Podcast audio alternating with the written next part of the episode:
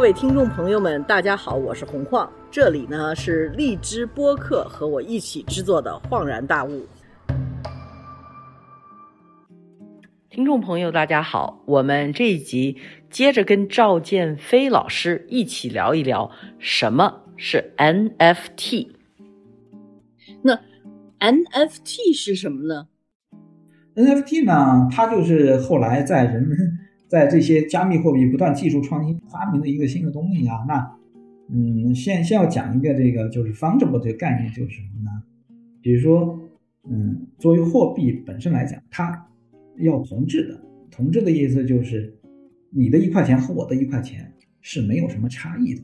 嗯，这个就是所谓的同质，不然的话。这个钱就不一样了嘛，嗯，比特币也是这样的，比特币也是同质的，就是，呃，比如说我有一个比特币，你有一个比特币，这两个比特币之间在各种性质上都是一样的，嗯，这是呃早期就是加密货币都是这样的属性的，嗯，但后来有人就是用了这个链上的这些技术创新之后呢，就可以发明这种非同质的这种 token，非同质呢就是所谓。这一个 token 和你你的一个 token 和我的一个 token，就所谓这个加密货币，它是可以区分的，在这个链上，呃，两个两个不是一样的，相当于是说，那在这个基础之上呢，就就有人去想这个非同质的这个 token 啊，嗯，它有什么样的价值？那如果是只是作为货币的角度来讲呢，其实它不需要这个性质。因为如果是作为货币来讲，我们恰恰期望它是同质的才行，不能说只有是它是能够兑换的，它才能成为一个货币。没错，没错。但成为不同质，它就不是货币了。对，所以现在这个 NFT 这些 token 呢，你看大部分的是都是结合了其他的一些元素之后，它去创设的。嗯，比如说对，最近有一个艺术家做了一个 NFT 的 token，卖了六千九百万美金。没错，他是把五百个他日常创作的画全部打包在一起，然后发行了一个 token。那这个 token 呢，可以确认，因为它是在区块链上，它可以确认它的独特性，也就是说，它的有点像咱们日常所谓的这种版权或者所有权的这种确权的这种概念，我理解啊。明白，嗯。所以就跟像买张画也一样，对。但是呢，在这个链上，它变成了一个数字形式的一个 token 之后呢，这个东西是可以在互联网上去转移、交易或进行这样一些处理的。那么原来的那种实物性的东西、物理性的东西呢，其实它不是一个完全数字化或者虚拟的。但你要像那些有物理载体的东西，你要进行转移或者交易的时候，就涉及到。物理的这种支付，对吧？物理的这种交付，比如一个画，你从美国运到运到这个美国，但像 non fun 就 NFT 这种 token 呢，它在链上它它是不需要这个东西的。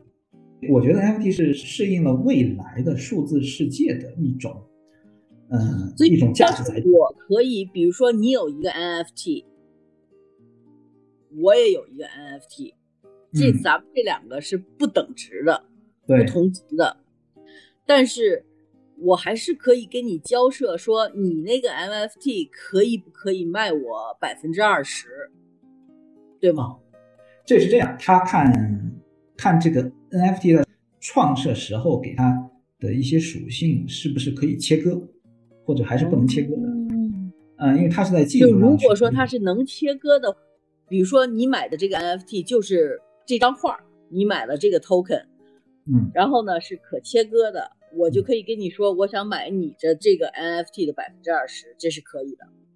对，如果是他，而且我也可以用比特币去跟你购买的。对，嗯，NFT 的交易跟比特币没有什么直接关系哈，它可以用任何的支付形式去支付。对，我可以用人民币买，我也可以用美金买，我也可以用比特币去买。没错，没错。只要是你的 NFT 是可以。分割的，而且你也愿意出售一部分的，对，这个都是由一种技术创新带来的一些新的所谓的这种，嗯，叫玩法也好，或者叫新的一些事物哈。但但 NFT 本质还，我觉得啊，还是在于是说，它本身上面承载的这种嗯信息，无论是艺术品也好，或者是音乐也好，或者是其他什么东西，它本身是有一个受众认可的价值，那它这个 NFT 才有一个比较好的一个 值得去拥有的这样的一个价值哈。这个东西目前这个阶段，我觉得还在于一个非常早期的一个发展阶段嘛，所以大家都是各种探索和尝试。那有可能有一种情况是说，资本市场上会，嗯，给它过高的一些估值啊，导致一些泡沫的出现。那也有可能未来它会出现一些更适合它的场景的时候，会让它的价值得到一个更大的释放。所以现在这些很多新的东西也导致。我们需要不断的去学习，不断的去了解，经常跟不上这些新的变化的东西。嗯，我我记得您说是比特币是每十分钟就有一次结算，对吧？它是这样，它比特币呢，这个网络系统里面从小到大它是由这样几个东西构成的，有这个交易，交易呢就是从一个地址向另一个地址的这种转移，对吧？然后有。很多这个交易呢组在一块儿之后呢，它就会构成一个所谓的区块。那刚才讲的矿工呢，要帮助记账呢，就是要打包这些区块。那这些区块里面受这个容量的大小，它可能存的交易的数量也不一致。那交易打包成区块，区块之后呢，就会所有的区块连连接在一起，跟第一个区块到现在区块变成一个所谓的这种链，这就是所谓区块链的来源。区块链，B2B 系统啊，网络里面的这种。数据存储的形式啊，所以它现在基本上是每十分钟，它就会生成一个区块，就大概每十分钟呢就会有一个矿工，然后会会获得这个计算权利，把这个区块然后打包好，然后连到这个前面的链上，所以这是它的这个时间节点。所以他们现在比特币网络里面，他们有一个所谓的链上时间啊，就是当前这个链链的高度是多少多少多少，就是每一个区块一增加，它的这个链的高度就会增加。嗯，它是自己有一套这个嗯系统的运作方式，而且这个难，最关键的说，由于比特币挖矿的人越来越多，所以比特币网络里面这种算力就会变得越来越大。而中本聪为这个比特币网络设计了一个调整的一个机制，就是当比特币的算力增加的时候，它那个函数的难度也会相应上升，这样就会保证。获得这个解的这个难度，嗯，不是说一个直线型的，你有很多的计算机你就很容易解。那它主要是为了控制它这个产生区块的时间，基本上是，嗯，是这个稳定的。所以它的区块不会越来越高，越来越高越区块数量很高，但是呢，就是每个区块产生的时间基本上是差不多的，不会说您的计算机强，你变得一分钟就打包一个区块。或者说两分钟打个区块，而它比特币那个奖励的分配也是根据每个区块来产生来分配的，所以这就保证它的这个稳定性是相对比较稳定。为什么说一天大概平均现在是九百个比特币产量，也是因为这个每天能产生的区块大概这个数量是稳定的。然后这些交易的确认呢，就是在这些新的区块产生的过程当中，不断的在网络上。比特币网络里得到确认，这是它这个整个运作的一个机制，那就蛮有意思的，还是蛮创新的这个东西。这个比特币的发明者叫什么？嗯，比特币真实的发明到底是谁？其实没有人知道，只不过比特币最初的这个所谓理念的构想者，他在嗯网络上的这个名字叫中本聪。所以他是中中本聪啊，中中国的中啊，本来的本聪中本聪，他叫 Satoshi 嘛，他是一个日本人日本人的名字，他叫 Satoshi，但是没人知道这个人是谁。对这个人的真实身份呢，我看美国的像新闻周刊啊或者什么都花过很长时间去调查哈，嗯，但好像确实没有人真正把这个。背后的人是谁？发案写出来。因为反正我们知道他的网上的网名叫中本聪。对对，他是在一个网络的这这种 BBS 上，他用这个名字，然后去发了一些东西，嗯，发了一些帖子，还有发了一个所谓的比特币的白皮书吧，就是他最早提出比特币理念的那个 paper 啊，所以呢，这太神奇了。就但到现在也没有人知道这个中本聪到底此人长得什么样，是谁，在什么地方。现在至少公众在公众面前是没有人那个，就是真正就是确认谁是中本聪的啊。历史上也有许多人自称自己是中本聪，或者是包括有 包括有人认为有有人认为。埃隆·马斯克是中本聪，但埃隆·马斯克说他也不是中本聪。不是。对，呃，这个是一个很神奇的事情啊，我觉得这确实是一个谜啊。嗯，在二零二零一一年之后，他的那个网络的名称地址就再也没活动过了，就是这个人就消失了。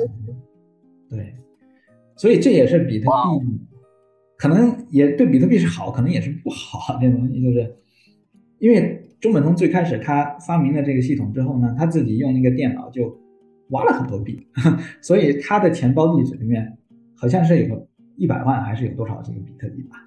嗯，就是说，如果说我们假想，也许十年之后或者二十年之后某一天，这个中本聪突然又活过来了，或者是又重新出现了，那这个时候，那他其实首先很大的一个影响就是说，他的那个地址里面有很多的比特币可能会要移动了。所以这也是一个，嗯，怎么讲？就是这这个比特币网络里面一个不确定的一个一个因素，其实是，嗯，这太有意思了。嗯，好，我大概齐的总结一下，就别到最后的时候我把事情说错了哈。就是因为我刚开始还得录一段介绍咱们这次谈话的一个 intro，然后您待会儿发我一个我怎么介绍您，因为我是可以介绍。你是原来是财经的记者，也是财新的记者，对吧？对对对对，我一会儿写一段给你，没事儿。你写一段给我，完了我就照念就是了。这比特币是一个叫中本聪的人在网上，由于金融危机之后发明的一个同值的虚拟货币，然后是一个去中心化的一个货币，对吧？嗯，对，对。OK。然后大家现在至少在西方是可以通过市场或者一些中介机构去购买这个货币。对。然后国内现在还没有这种样的可能性，因为这个东西太新了，而且它的没有一个保障。我们政府出于保护投资者的利益的想法出发，我们暂时在中国是不可以。出现购买和交易比特币的机构的，对，都很准确啊，你讲的都很准确。但实际上是这样的啊，就是说，由于比特币它完全是虚拟的，是基于互联网的，所以呢，比如说它的购买，你完全都是在网络上进行的。那虽然咱们国家不允许这些机构在中国运营，但是但是并不说明你不能买。对，但是在网络上其实你是有办法或者有途径。去交易或者是去购买这个东西的，而同时呢，就是从我们国家的司法实践里面呢，嗯，现在有很多案子的这种民事也好，或者是刑事也好，都涉及到虚拟货币作为它中间的这个财产。嗯，那实际上法律上呢，基本上还是把比特币或者是其他的这些虚拟货币呢，都认为是一种虚拟财产。OK，就是说。法律上认为是虚拟财产，就意味着说，至少你拥有这个比特币的这个，假如说是被盗了，或者是说被骗了，这个损失是实在的，就是说国家是保护你的。嗯，但是可能国家不保护的，就是说你去一个网络平台上去买比特币，最后你可能那个比特币赔钱了，对，可能买赔钱了，然后这东西国家肯定是没法保保护你的，就是说因为交易本身它就那个。嗯，是限制的嘛，这种东西。对，这种东西是你没法说让平台把钱给你，这肯定是不行的。这是我们国家的限制的这个时间。嗯，所以呢，嗯，基本上是是这样一个情况。嗯，那个我感觉就是咱们聊的东西，可能我讲的东西还是有点太虚了。就是您讲的东西都是很这个所谓接地气的这个讨论的东西。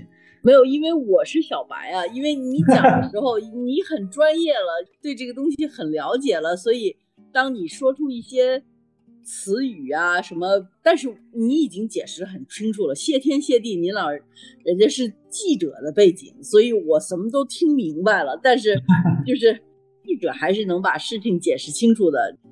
您如果说是中本聪的话，我估计我就什么都听不明白了。不知道不知道讲的这东西，大家能不能够有点兴趣，能够听明白啊？反正尽力啊。我觉得还是很有意思的，因为我觉得这个就是未来。我觉得您刚才形容的那个交通 NFT 或者交通币，就是很未来电影里头的一个情况，而且我觉得是在不远的未来。对，如果是自动驾驶，能够很快实现。对，其实因为我觉得自动驾驶已经是一个，我觉得五年到十年里头是肯定要实现的。对，肯定在有些地方就会出现了啊，这东西。你电子车，而且就是我觉得你拥有一个车本身可能都没有什么太大意义了。您说的对，要拥有这个交通币，然后去哪儿？现在是你得上什么滴滴呀 APP 去叫一辆车。以后可能就是你只要拥有这个交通币，你就在这个交通币的 APP 上头写好了，你哪天哪天要去哪儿，要在什么情况下达到这个速度，你要的速度快慢什么，车就会来了。有可能啊，就上车了。你愿意不愿意跟人分享这个车，或者是怎么样？我觉得这个不应该是特别远，因为你只要是有自动驾驶。就 OK 了，所以我觉得我现在去拿个车本是没有意义的。也有意义，也有意义。有的地方现在还不行。我觉得，就比特币和加密货币，他们嗯打开的一个最重要的可能性是说，所谓这种通证经济啊，就 token economy 啊，就是其实，在很多我们日常现有的这种经济活动里面，嗯，我们作为参与者，我们是创造了价值的。但是我们价值的这种贡献呢，是很难得到确认的。就在我们现有的这种制度系统里面，比如我们的公司都是按股权关系、按这种雇佣关系来建立的，对吧？嗯，那我们的用户和公司和企业之间的关系呢，都是服务动的关系。我们其实看现在很多这种经济活动，我们打个简单的比方，就比如像微信，微信的确是腾讯开发的一个产品，但是我们做微信的用户。我们每天要花大量的时间在这上面，那我们要在上面。微信、腾讯做了重大贡献的。哎，对，就是说我们在上面分享的这个文字、图片、视频，我们的社交关系，我们朋友在我们的这些分享上面去点赞也好，去留言也好，那我们其实对整个微信的它的所谓的这种 value 这种价值，我们是一个很重要的参与者。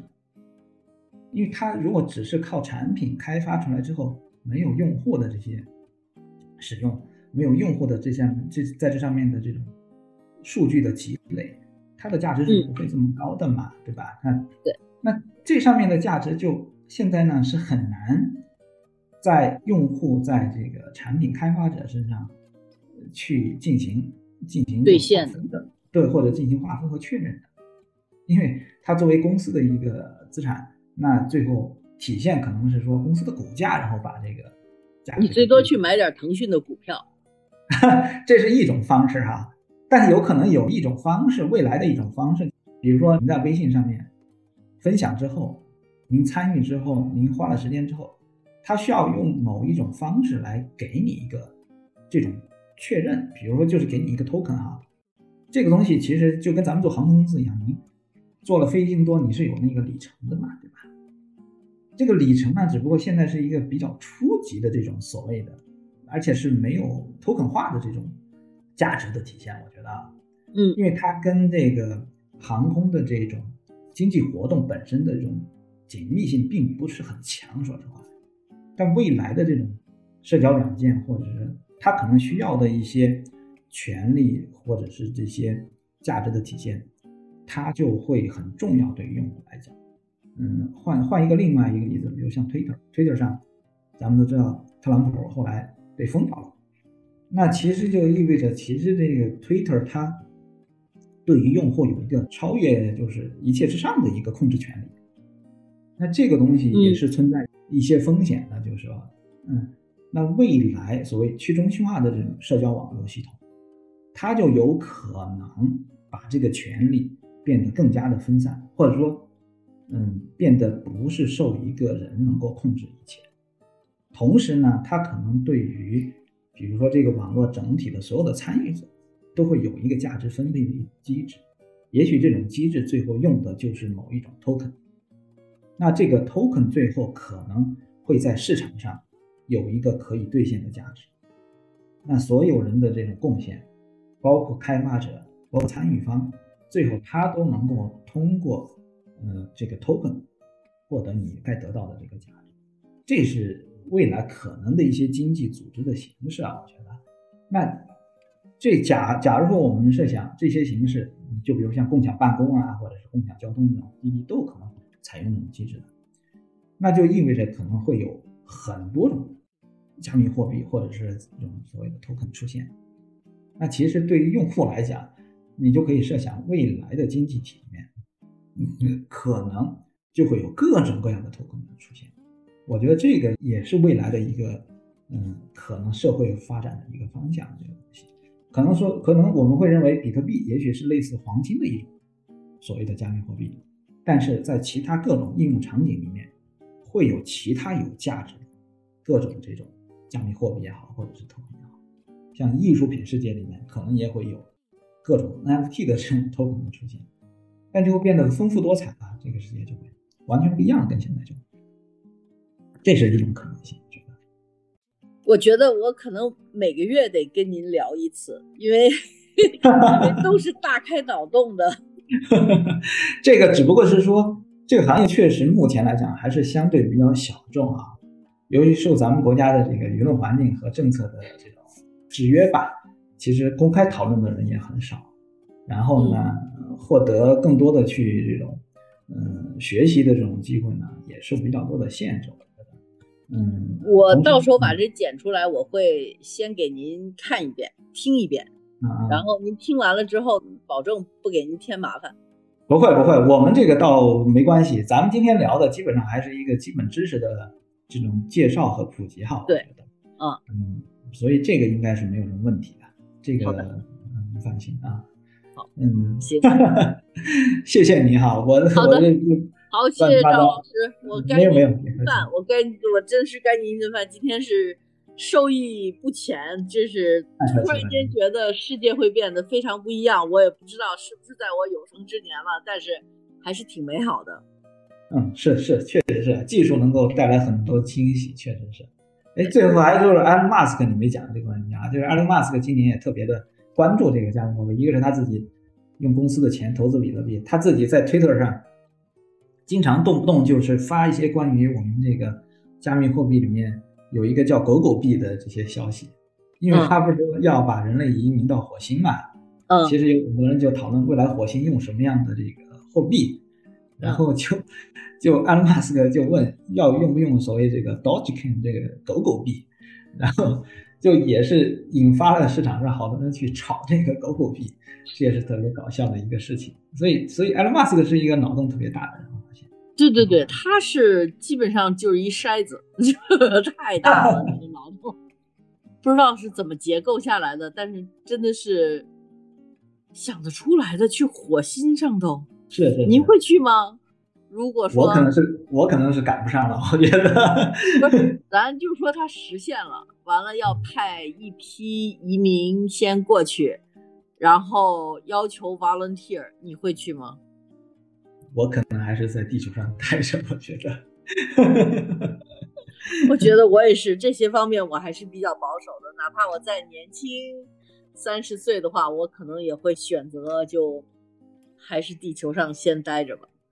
但确实有些人，但是可能会有很多人会对这个感兴趣的。没错，没错，我身边都有人就是特别想去。哦，真的，我身边到现在为止还没有人想去。可能我身边的人都意识太老了。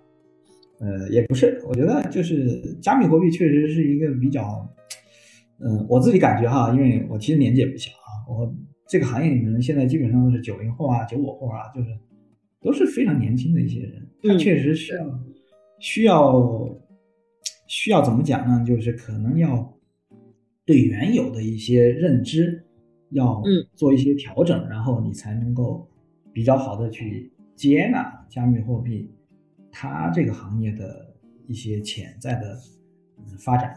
嗯，确实要理解这个东西，也需要去嗯开放一些思维。我感觉啊，就是不然的话就很难去。在这个行业里面去长期去从事这个工作，我觉得是的，这确实是啊，嗯，蛮有意思的一个行业，但也比较乱。所以这行业，因为你看见那个价格，就是你想这么多上万种啊，就是近万种加密货币，然后在那么多的交易所上，它又不是只有几个交易所，它有几千个交易所可能。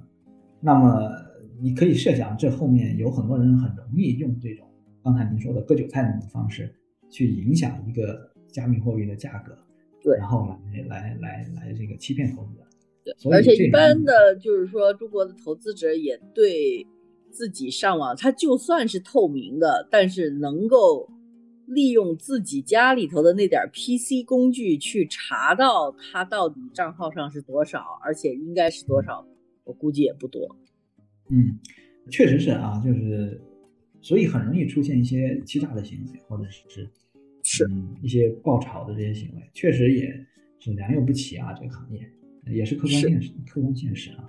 我觉得可能就是也是咱们那个监管政策初心是的，嗯，但也恰恰有一个问题，就是说，他越不公开去讨论，或者说越不公开去发展这个东西，反而这些问题会得不到解决。对，所以我我做这个这个节目的目的，也就是科普，就是说有些事情我们。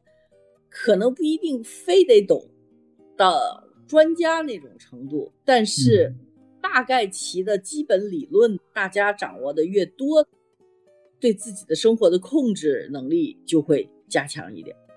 没错，没错，您说的特别对啊。反正我自己在这行业里面待了好几年，我的感觉就是，嗯，不懂的东西尽量不要轻易去投资或者去碰不了解的东西。目前这个加密货币里面就是。比特币是大家公认，就是嗯价值相对最高的稳定的一个。那其次呢，就是那个所谓的以太坊，因为以太坊它确实嗯有些技术上的创新，它能够开发一些很多应用，所以呢它确实嗯生命力也比较强，大家比较看好的。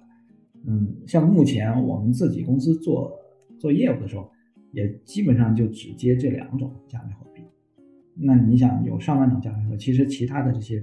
币呢，我们都不是特别的这种有把握，它最后能不能够发展下去都说不好，其实，所以也也不建议您或者身边的朋友去轻易去去去投资别的东西。对啊，对，是像那个 NFT 那个东西，我感觉现在可能还是太早，一种对一种很新的东西，然后炒作的这种风气可能更重一点。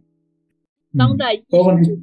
炒作出来的，对，没人就不可能。就是当代艺术，你很难的。你比如说像 Banksy 啊那种样的价值，他画一张画，然后他是在我忘了在哪个拍卖行了，你可能没听说这事儿，就挺好玩的。他那张画呢是一个小女孩打着一个雨伞，然后在一个框子里头已经框好了，然后他在拍卖行卖，只要下垂。这张画卖掉了，它的那个框子切掉了，机啊，滋一下子就把这个画给撕掉了。对对对对。但是这画，所以他最后的作品是一个框子，完了之后那个画在这一半底下就是碎纸片儿。啊啊。然后这个就是你买到的东西，好像是多少钱？也好几百万美金呢。一百多万还是三百多万美金？但是现在这个 Banksy 的这个画就卖的疯狂的不得了。是是是，对，所以这里面很多因素就，嗯，反正我是看不懂，也理解不了啊。对对，但是当代艺术已经进入了金融领域，就是说，Bank 像很多当代艺术，或者是说更多的是现代艺术，你比如说你有一张梵高啊，或者什么样的画。你绝对可以去银行抵押，完了之后拿钱出来的。所以，是是是。中国曾经有一阵子，好多玩金融的人就开始到美院啊，帮子美院的马上要毕业的油画生，挑那么二十个，完了就狂炒，完了之后就希望就是说我一年给你十万块钱，你卖画的所有的全都归我。嗯，炒出来的很少。明白，嗯，呃，像那个就刚才您讲的拍卖那个画家，他那个钱拍完之后，他拿的是那个以太坊，就是一个加密货币，他迅速的把那个币全部换成了美金。还是有人是比较实在的。对他，他就说 都比较实在。对，所以这就是一个挺反讽的一个一个事情。对，蛮有意思的。是。好的，那多谢了赵老师耽误别客气，别客气啊！我会经常的找您刷新一下我们对未来的认知。好，欢迎您，咱们随时聊。好，谢谢。哦，对了，我一个建议哈，您去有一个荔枝播客，那是中国的 Clubhouse。我知道啊，我知道啊，您去开个号，咱们就可以在那个号上聊。好的，行，好吧。您就在荔枝播客，您下载那个 APP 就行了。完了，您下载完了之后，您要开播客，您开好了，您就给我截个屏，我让他马上通过就行了。好的，好，行。那个平台我比较熟。好的，好的，没问题。好，咱们这个也是在那个荔枝播客上头播，只不过这个我会剪了再播。但是以后呢，如果您觉得 OK，咱们就可以在直播间里头像 Clubhouse 那样的去聊。OK，OK，那挺好。对吧？那就会很好玩，因为你会有很多人给你提问，然后就咱们就聊一个题目，叫给未来开个脑洞什么之类的，从虚拟货币展望未来什么之类的，咱们就可以作为一个聊天室的。好的，行，我这就去，好吗？好的，好嘞，好，谢谢。好，谢谢你。好，拜拜。谢谢，拜拜。谢谢你别忘了把录音给那个叶子啊。